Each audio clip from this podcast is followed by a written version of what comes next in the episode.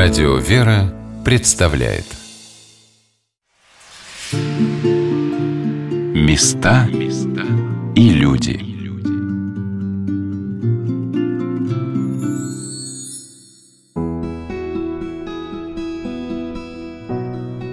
Как на земле отражается красота небесная, что нужно человеку, чтобы он почувствовал, как прекрасен мир Божий – для одних людей эта тайна проявляется в лучших образцах живописи, музыки, архитектуры.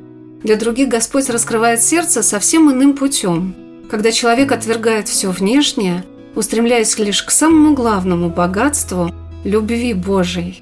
Но таких людей на земле всегда было очень мало. Их называли блаженными, юродивыми. Но что удивительно, именно им на Руси доверяли все свои сердечные просьбы и молитвы. Здравствуйте, дорогие друзья! У микрофона Анна Шалыгина. Наш сегодняшний рассказ об одном из самых любимых русских храмов – храме Василия Блаженного. Чтобы приобщиться к тому, как жили и о чем думали наши предки, можно представить, как проходил на главной Московской площади, названной в XVII веке Красной, один из самых ярких и торжественных праздников православной церкви – вход Господень в Иерусалим – в храме Василия Блаженного, где вокруг главного престола в честь праздника Покрова Божией Матери расположены восемь других небольших церквей. Одна из них, западная, самая ближайшая к Спасским воротам, называется в честь этого праздника, именуемого в народе Вербным Воскресением. Интересно то, что и Спасские ворота названы так царем Алексеем Михайловичем в память о чуде от образа Спаса Нерукотворного, происшедшем в день его восшествия на престол – ранее назывались Иерусалимскими, и связано это было с еще более древними временами, когда вербное воскресенье из Успенского собора Московского Кремля в Покровский собор в предел входа Господня в Иерусалим совершалось шествие на осляте. Это торжественное событие было очень интересно задумано и исполнено. Вся дорога, по которой шествовали, сидя на осленке или на коне, Сначала митрополиты московские всей Руси, затем святейшие патриархи, была выстлана красным сукном. Вдоль Спасского моста через ров, окружавший в древности Кремлевскую стену, стояли украшенные вербы.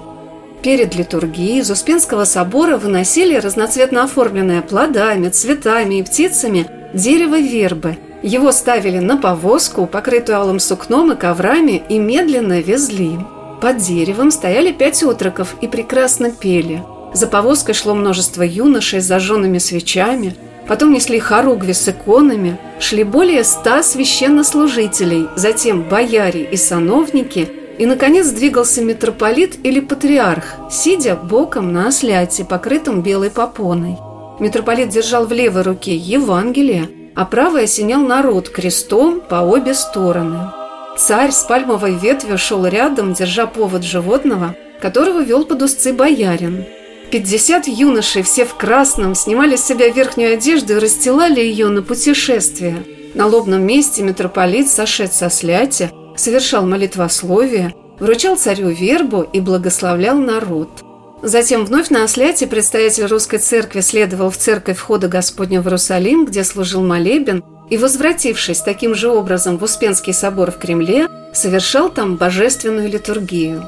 Этот крестный ход, ставший известным со времен царя Иоанна Грозного и святителя Макария, митрополита Московского и всей Руси, совершался до конца XVII века, но память о нем сохранялась еще до революции.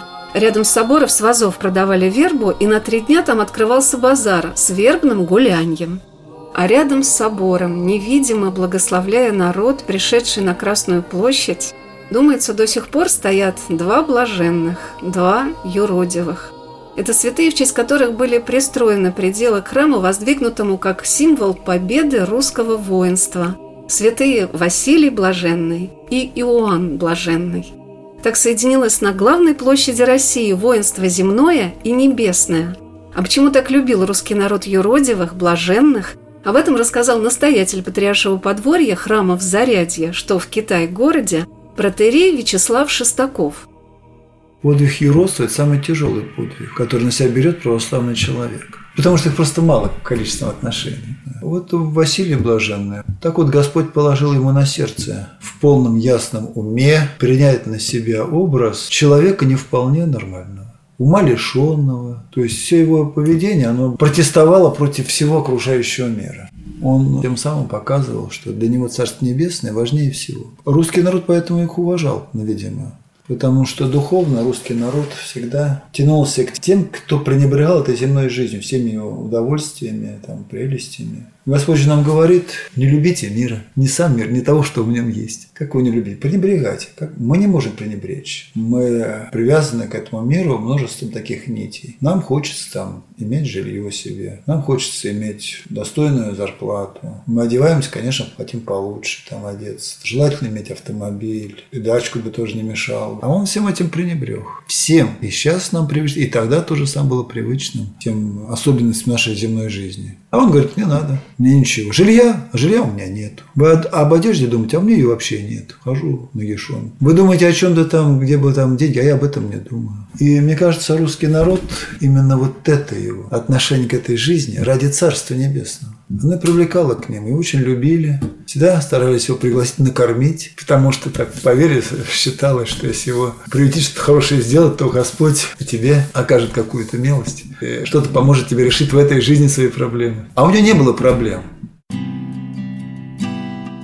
Собор Покрова Божией Матери, возведенный на Красной площади, которая в XVI веке называлась Торгом или Пожаром, был построен в 1561 году как обетный храм царя Иоанна Грозного в честь победы, одержанной русским воинством над Казанским ханством. А каким был этот символ победы для Руси, которая более 300 лет находилась под игом татар и монголов, трудно переоценить. Может быть, и получился он поэтому таким невероятно красивым и талантливым, не похожим ни на один храм мира, потому что в него были вложены молитвы стольких русских людей о том, чтобы эта окончательная победа, сделавшая Русь свободной, осуществилась. Мы стояли заведующим музеем Покровский собор, кандидатом исторических наук Татьяной Григорьевной Сарычевой у прекрасного макета собора. И Татьяна Григорьевна со всей щедростью и великодушием музейного сотрудника рассказывала о соборе так, как это делают только влюбленные в свое дело люди.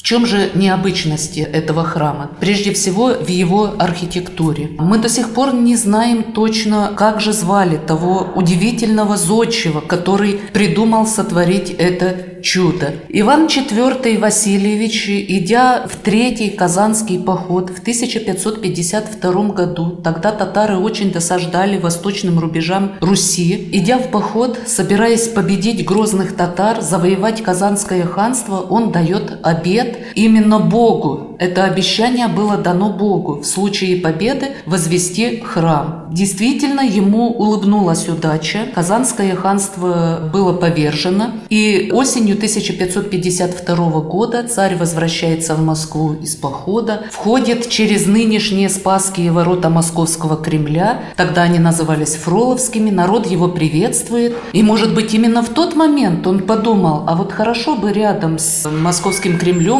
рядом со Спасской башней как раз и выстроить вот тот самый храм, который он обещал Богу. Но закладка нынешнего Покровского собора происходит только в 1555 году то есть спустя три года. До этого была выстроена обетная деревянная церковь, и она была совершенно другой. Там было всего восемь престолов. В новом каменном храме уже девять престолов, и этот каменный храм, заложенный весной 1555 года, мы с вами видим и сегодня.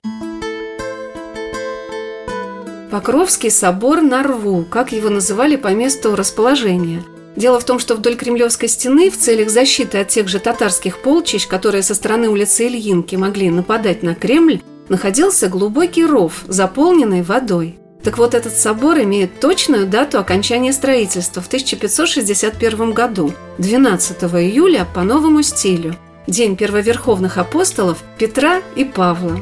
Когда митрополит Московский всея Руси Макарий совершил чин великого освящения собора – об этом была обнаружена хромозданная надпись под куполом главного храма в честь праздника Покрова Божией Матери. Божиим благоволением и Пречистая Богородица, милостью и всех святых молитвами, повелением благочестивого царя великого князя Ивана Васильевича всея Руси, самодержца, и при его благородных чадях, при царевиче Иоанне и при царевиче Феодоре, по благословению Макария Митрополита всея России, совершена бысть святая сия церковь, покров святые Богородицы в лето 7069, месяца июня 29 9 на память святых и всехвальных верховных апостолов Петра и Павла в честь и в славу святые Троицы. То есть мы с вами видим здесь совершенно другую дату, 7069 год, месяц июнь 29. Но в пересчете на новое летоисчисление это получается 12 июля 1561 года, когда был освящен весь Покровский собор. Места и люди.